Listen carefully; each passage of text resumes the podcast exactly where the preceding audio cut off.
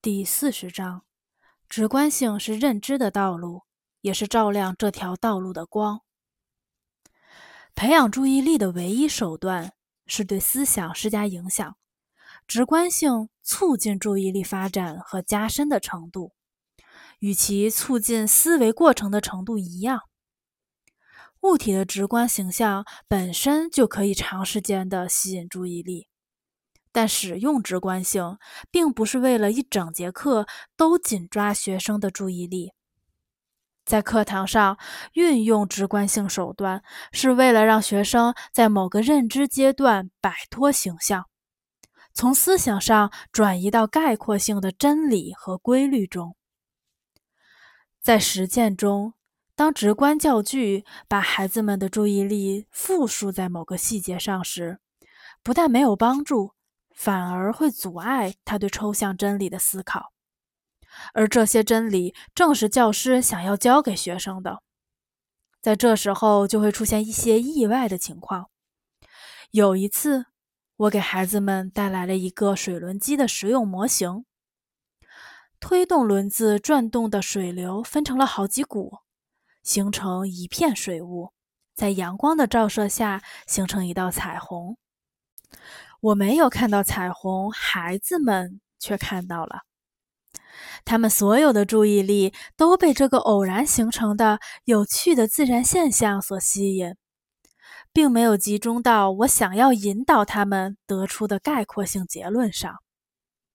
这堂课也就没有取得理想的效果。应用直观手段，要求教师有高度的科学教育水平。具备儿童、少年、青年的心理学知识，了解其掌握知识的过程。第一，应该记住，直观性是小学生脑力劳动的一般原则。乌申斯基曾写道：“儿童是用颜色、形式、声音和感觉来思维的。”这一年龄规律要求。要在自然中让小孩的思维得到发展，要让他同时看见、听见、感受与思考。直观性是一种发展注意力和思维的力量，它会为认知添加一种情感色彩。由于视觉、听觉、感受和思维会同时进行。孩子的意识中则会形成心理学上所说的情感记忆，在记忆深处的每个表象和概念相联系的，不只有思想，还有感觉和体验。没有形成发达丰富的情感记忆，就谈不上童年时期真正充分的脑力劳动。我会建议每位小学教师。请到思维的源头，在自然界和劳动中教孩子们进行思考。请让每个孩子意识中的词语都具有鲜明的情感色彩。直观性原则不应该只是贯穿在课堂上，更要体现在教育教学过程中的方方面面，并体现在整个认知中。第二。在运用直观性的时候，应该考虑怎么从具体转向抽象。在上课的哪个阶段，直观性手段就不再是必须的了。学生们不需要把注意力放在直观性手段上，这是治愈的一个重要方面。直观性手段只有在思想积极化的一定阶段才是必须的。第三。应该从植物的直观手段逐渐过渡到绘画的直观手段，之后再过渡到那种用象征性图画来表示的物体和现象的直观手段。在一二年级的时候，就应该逐渐让学生远离实物的直观手段，但这并不意味着可以完全摆脱它。有经验的教师会在一年级至十年级的整个学习过程中都采用直观性原则，但每一年都应该在更加复杂的工作方式方法中体现这一原则。即使到十年级，有经验的语文老师还会带自己的学生去树林、去河边、去春日里鲜花盛放的花园。可以说，在这些方面，词汇的情感色彩得到修饰，使青少年的情感记忆能够得到深化和发展。向绘画直观手段的转变是一个长期的过程，它并不是要让教师带一幅猫的图画到课堂上，代替一只活的小猫。即使绘画直观手段准确传达了实物性直观手段的形式、颜色等特点，但它总归只是一种归纳概括。教师的任务在于，在运用绘画直观手段时，要逐渐转向更为复杂的归纳概括。尤其重要的是，要教会学生理解象征性图画，也就是草图、示意图等。他们对发展抽象思维极其重要。对此，我想就如何使用教室黑板提一点建议。教室里的黑板并不只是为了写字，更是为了让教师在讲解、说明和演示过程中，能够在上面画草图、示意图和详解图。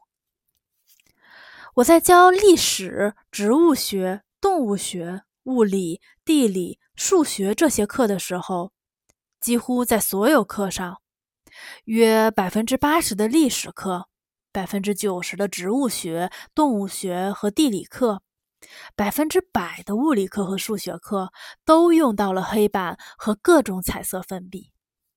在我看来，如果做不到这一点，就不可能展示抽象思维的发展过程。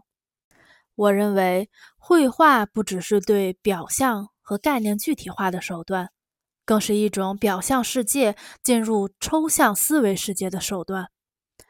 同时，绘画也是一种自我智力教育的手段。在二三年级的时候，我的学生总是会把算术练习本分为两栏，左边一栏是解题过程，右边一栏是对题目的直观图示。在解题之前，学生会先把题画出来。教会学生画题，可以保证从具体思维向抽象思维的过渡。一开始，孩子们会画一些实物，比如苹果、篮子、树木、小鸟等等，然后就画一些象征性的图画，用小方块、小圆圈等来表示。而我特别关心的是学习困难的学生画的题。如果不用这种教学法，未必能教会他们解题、思考题目的条件。如果小孩学会了画题，那我就可以很有把握的说，他们一定会解题。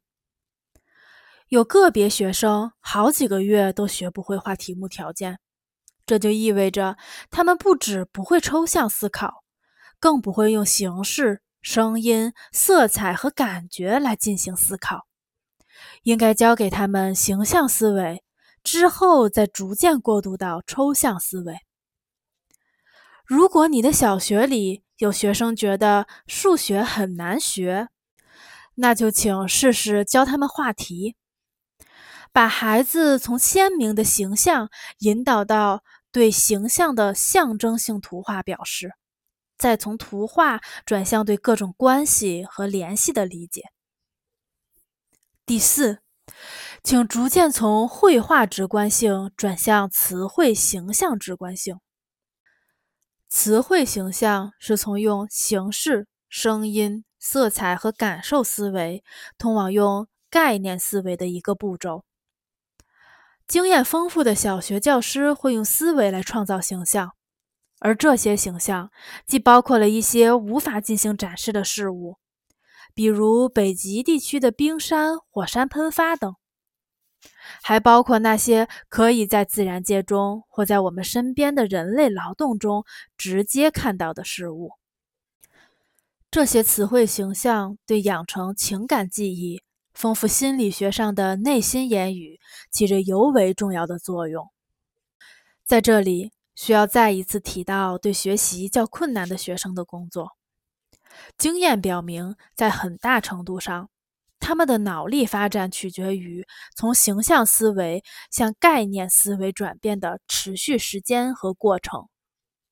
有个别学习困难的学生一直都处于一种没有希望的状态，教师也不知道应该怎么办，该怎么激发他们的思维。之所以会这样，主要是因为他们没有经过长期的形象思维训练。教师只是催促他们要尽快过渡到抽象思维，而他们对此却完全没有做好准备。